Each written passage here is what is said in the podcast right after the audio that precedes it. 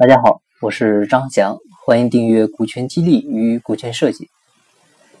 一般情况来说呢，公司的决策权大部分是掌握在大股东的手里，但是呢，也有一些时候会出现大股东被小股东绑架的情况。我们可以看个例子，比如一家公司原来是有两个股东，一个呢占五十一，一个占四十九，这个时候一般呢。嗯，不会出现太大的问题。公司的决策权呢，就是掌握在五十一的这个大股东手里，他有一个相对的控制权。但是如果这个时候突然因为某些原因需要引入一个新的股东进来，这个新股东呢，他对于股份的要求呢也不要求太多，只需要四个点那这时候呢，可能就是要原来的两个股东各拿出两个点。啊，出来给他。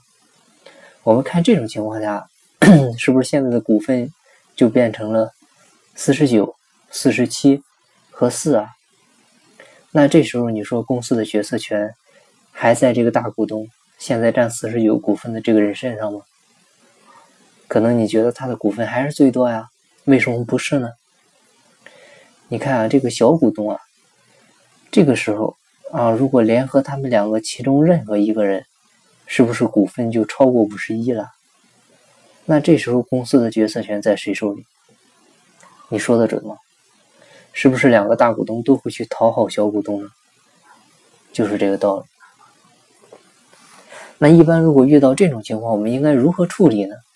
要怎样才能避免大股东被小股东绑架？首先，最好的情况就是提前做好约定，这是最理想的情况。比如约定好公司上市之前，大股东的五十一的股份保持不变。如果引入新股东进来或者增发股份，大股东股份比例呢保持不变，只是同比例稀释自己的分红权。这就是所谓的用分红权去换取表决权。这但是呢，这个也是很多人会忽视的一点，因为股权的权利吧有很多。你像分红权、表决权、增值权、继承权、转让权等等，可能人们理解的更多的呢，或者最看重的就是分红权。大多数情况下呢，也是这样，可能呢也是这么去理解的。但是要知道，公司的表决权其实，在某些时候比分红权要重要的多，因为从某种情况、某种角度来说呢，是表决权决定的分红权。年终分红怎么分？分多少是由表决权所有者决定的。你占的比例再多，我分的少，那大头呢还是留在公司。留在公司的是谁的？谁有决策权就是谁的，就是这么个道理。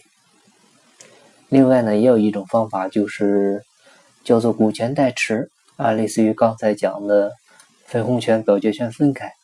新进股东呢，由大股东代持股份，大股东的代为行使股权权利啊，或者说部分权利。嗯，还有呢，就是签署一致行动人协议了，要求小股东遇到重大决策的时候，和大股东的意见呢保持一致。当然，如果是资源型或者技术型、人脉型这样的人进来的话呢，对方呢又要求要股份，其实这个时候呢，可以给他们干股。因为大多数情况下，这些人不会要求太多的股份，顶多是十个点就很不错了。其实对于公司的控制权来说呢，他们没兴趣，也没心思去管理公司的事，因为因为技术啊、人脉、资源这些都是比较偏虚的一些东西。这里我说的虚呢，是指的不是实物啊，是看不见摸不见的那种，不是指不靠谱、不管用的意思，大家不要误会。因为，呃，对很多行业来说吧，有人脉、有资源，其实是很重要的。比如银行业，比如房地产，所以这些人看中的呢，更多的其实就是分红。每年呢，通过自己的关系拿到一些分红，是他们最希望的。公司决策的事呢，他们才没兴趣。所以这时候可以考虑给干股，甚至多给一些都没关系。只要不影响公司前期的决策发展，把控制权掌握在自己手里，后期呢怎么做都好说。干股呢确实是很灵活的一种股权分配。股权激励的方式，尤其呢，在我国民间啊用的非常多，做的最好的呢也是，呃，清朝的时候，当时山西的晋商做的那个深股制，之前呢也讲过两期关于干股的分享，大家呢也可以往前翻一下之前上传的语音，复习一下。嗯，好，我们今天的分享就到这里，感谢您收听本期节目。如果您有股权激励、股权设计方面的困惑的话呢，欢迎加入我们的会员，每周一期视频直播讲座课程，会员可以观看所有的视频直播回放。目前是已经直播十五期，已经讲的课程有合伙人股权设计、合伙模式设计、内部股权众筹、打造内部创业团队、干股基地等内容。如果你想加入学习的话呢，欢迎加我微信三二八六三四九六幺。备注股权会员，我邀请您成为会员。同时，您也可以点击播放页下方的黑色主播信息条，点击向我提问，我也会尽快给您回复。节目在西天，精在路上。